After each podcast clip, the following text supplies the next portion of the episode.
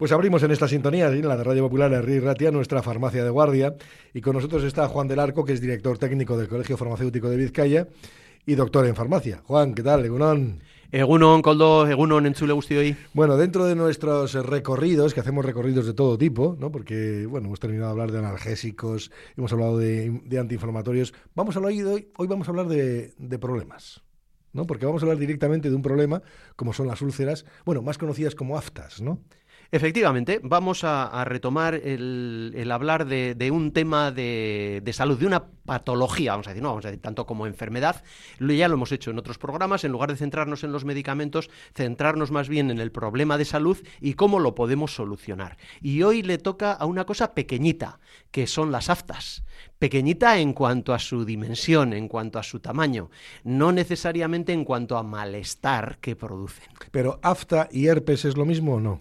Herpes labial, por ejemplo. No tienen nada que ver. Las aftas son pequeñas úlceras que se forman en el interior de la boca.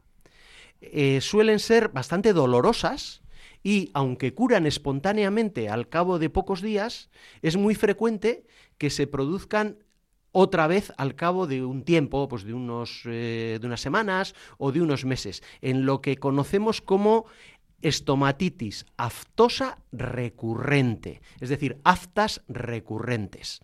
Se producen en el interior de la boca, no, los herpes se pueden producir en la zona del labio, pero generalmente hacia el exterior, en otras zonas de la cara, subirse más hacia la nariz o en otras localizaciones dentro de, de la cara. Es más raro que se produzcan herpes en el interior de la boca. También se pueden producir, pero lo normal es que sean en el exterior.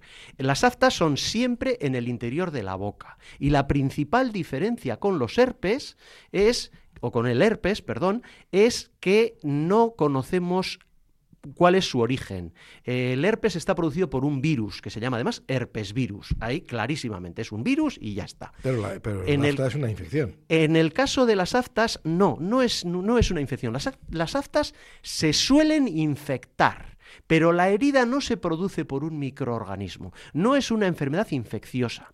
De hecho, eh, se desconoce la causa concreta por la que se producen las aftas, se piensa que son una patología autoinmune, es decir, que nuestro sistema inmunitario, vamos a decirlo de alguna forma, se equivoca y actúa contra nuestras propias células y produce una lesión.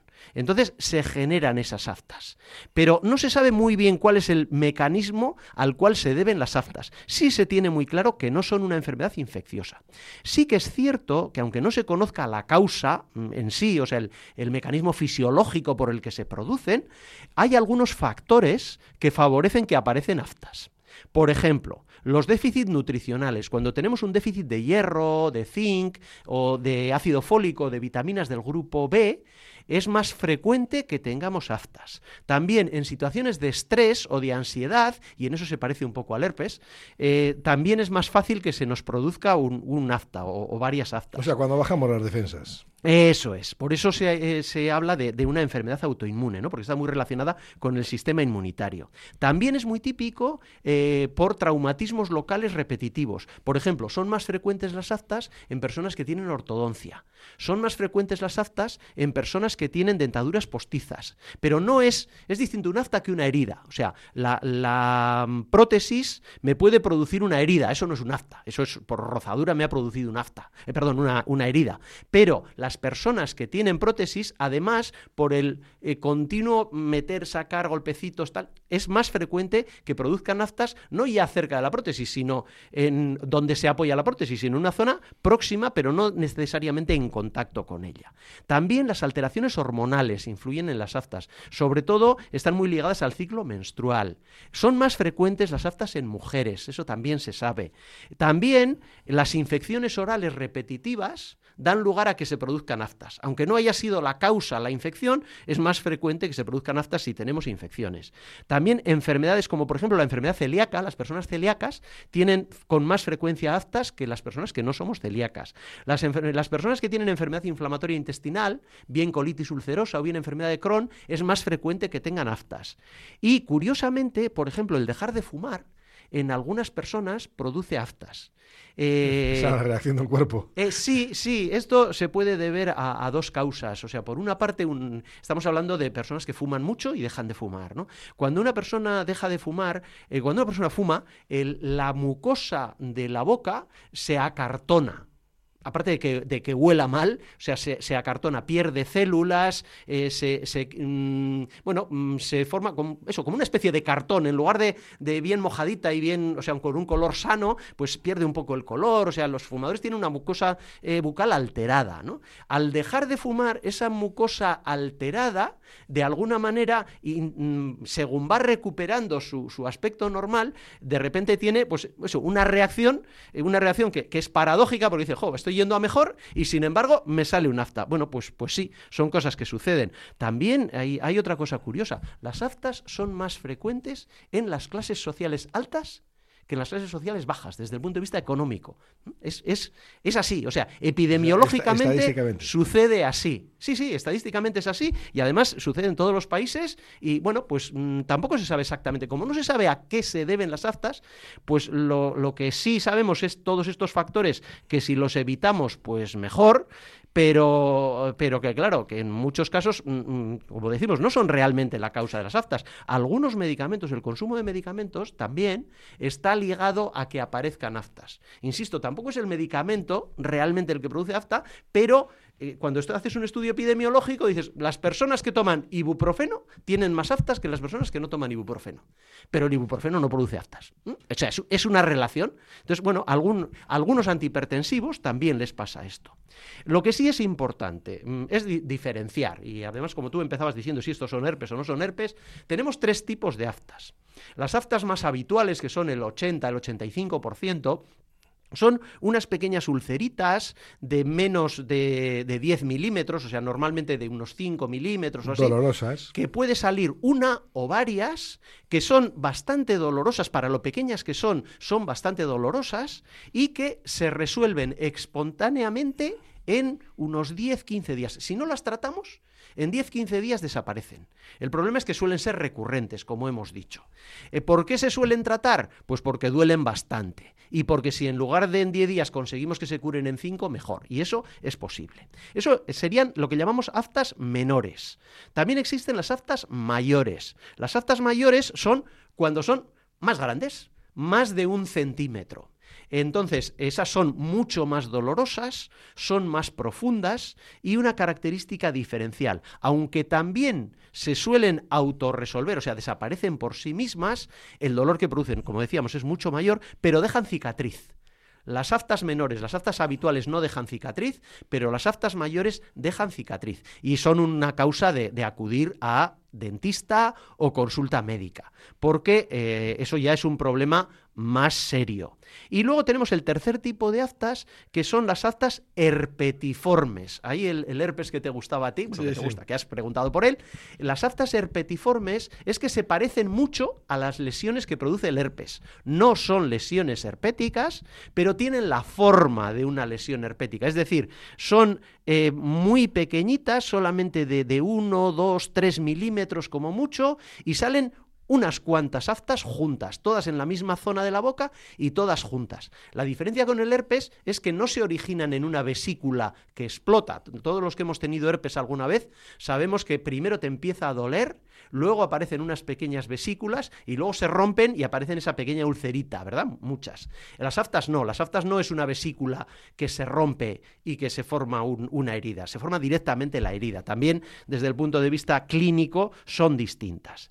Y desde luego es muy distinto lo que tenemos que hacer ante un afta que lo que tenemos que hacer ante un herpes. Lógicamente, ante un herpes, el, remedio más eficaz, dentro de que no suelen ser muy eficaces, pero son los antivirales, los antivirales dirigidos contra el herpes. Aquí no vamos a usar antivirales, no vamos ¿cuál, a es el, ¿cuál es el tratamiento, por ejemplo, para un afta normal? Bueno, si, es mejor, si, si no se hace nada, pues en siete días, diez días, acabó. Eso es, que nadie se preocupe si dice, yo es que no me las trato. Bueno, pues, pues nada, que no se las trate usted, no, no pasa nada, ¿no? pero como son incómodas, vamos a decir incómodas. efectivamente. hablamos de dolor, los umbrales de dolor son muy relativos. Yo además sí que recomendaría el tratamiento porque ¿para qué sufrir? O sea, si sí, tenemos dolor, lo mejor es tratarlo.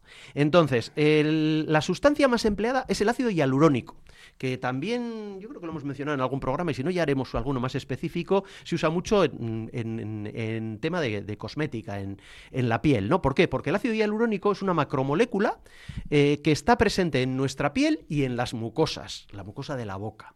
Y al aplicarlo sobre el afta, al ser una macromolécula, es una macromolécula que absorbe agua. La boca está llena de agua, ¿verdad? De saliva. Entonces, el ácido hialurónico absorbe ese agua, se pega en, en el afta, recubre el afta y impide que otras cosas entren en contacto con el afta. Por lo tanto, disminuye la irritación. Además, el ácido hialurónico se ha demostrado que ayuda a la cicatrización. Es decir, se cura antes el afta. Y curiosamente hace un cierto efecto analgésico. Y ahí va, pues el ácido hialurónico no es un analgésico. No, pero cuando se coloca sobre un afta sí que disminuye el dolor. Y sobre todo la protege y hace que se cure antes. El, el tratamiento estrella sería el ácido hialurónico. Además, se puede utilizar otras, otras sustancias para quitar el dolor, más específicas. Un anestésico local, por ejemplo, la, la lidocaína, suele ser el más habitual. O un corticoide suave, como es la hidrocortisona. Los corticoides, prometimos que íbamos a hacer un, un programa de corticoides, haremos, todavía no lo hemos hecho, pero ya lo haremos. La hidrocortisona es un corticoide suave y lo que hace es bajar la inflamación que, que produce el, acta, y, el afta y quitar el dolor. Todos ellos los podemos encontrar en preparados sin recetas. Y Eso, luego... que imagino que serán cremas o enjuagues o alguna cosa así, ¿no? Eso es lo que iba a comentar ahora. Si Ah, es que vale. tenemos una conexión Muy tú y yo. muy bien, muy bien. Eh, tenemos eh, fundamentalmente dos tipos de situaciones. Cuando tenemos eh, varias aftas en distintas zonas de la boca a la vez, o cuando tenemos un afta que está en una zona de la boca a la que es difícil llegar. Por ejemplo, en el fondo, eh, entre la parte interior de la mejilla y, y la parte inferior de, de donde se implantan los dientes, pero que ahí no se llega bien, o que tenemos varias aftas, como digo, a lo largo de la boca, ahí lo adecuado es un enjuague. Un enjuague o si no, un producto en spray. Algo que va a cubrir toda la boca y que va a acceder a toda la boca. La otra posibilidad es cuando el afta está muy facilita de ver, está en un lateral de la lengua, está en una zona de, interior de la mejilla a la que se accede con facilidad con un bastoncillo. En ese caso, lo ideal es un gel. Comentábamos el otro día los geles, pues un gel que lo que hacemos es impregnar ese bastoncillo y colocar el gel directamente sobre el afta. Por lo tanto, tendríamos dos tipos de productos, el de tratamiento generalizado y el de tratamiento localizado. Todos ellos se pueden conseguir sin receta. Eh, las aftas, ¿son contagiosas? No, como no son infecciosas, en ningún caso se pueden contagiar. Eso sí, tienen, como hemos dicho, un componente relacionado con la inmunidad y tienen un componente hereditario. El herpes no tiene componente hereditario porque es una enfermedad infecciosa, tienen un componente hereditario, muy curioso. Si, si tu padre o tu madre eh, han tenido aftas recurrentes, tienes una posibilidad aproximada de un 40% de tener aftas recurrentes. Si tu padre y tu madre, los dos, han tenido aftas recurrentes, tienes un 90% de probabilidades de tener un afta recurrente. Es decir, está claramente ligado a la herencia. No sabemos a qué se debe, pero también interfieren, eh, perdón, intervienen los cromosomas de alguna forma. No se ha localizado ningún gen todavía ligado a las aftas, pero es probable que tengan un componente genético, casi seguro que lo tienen.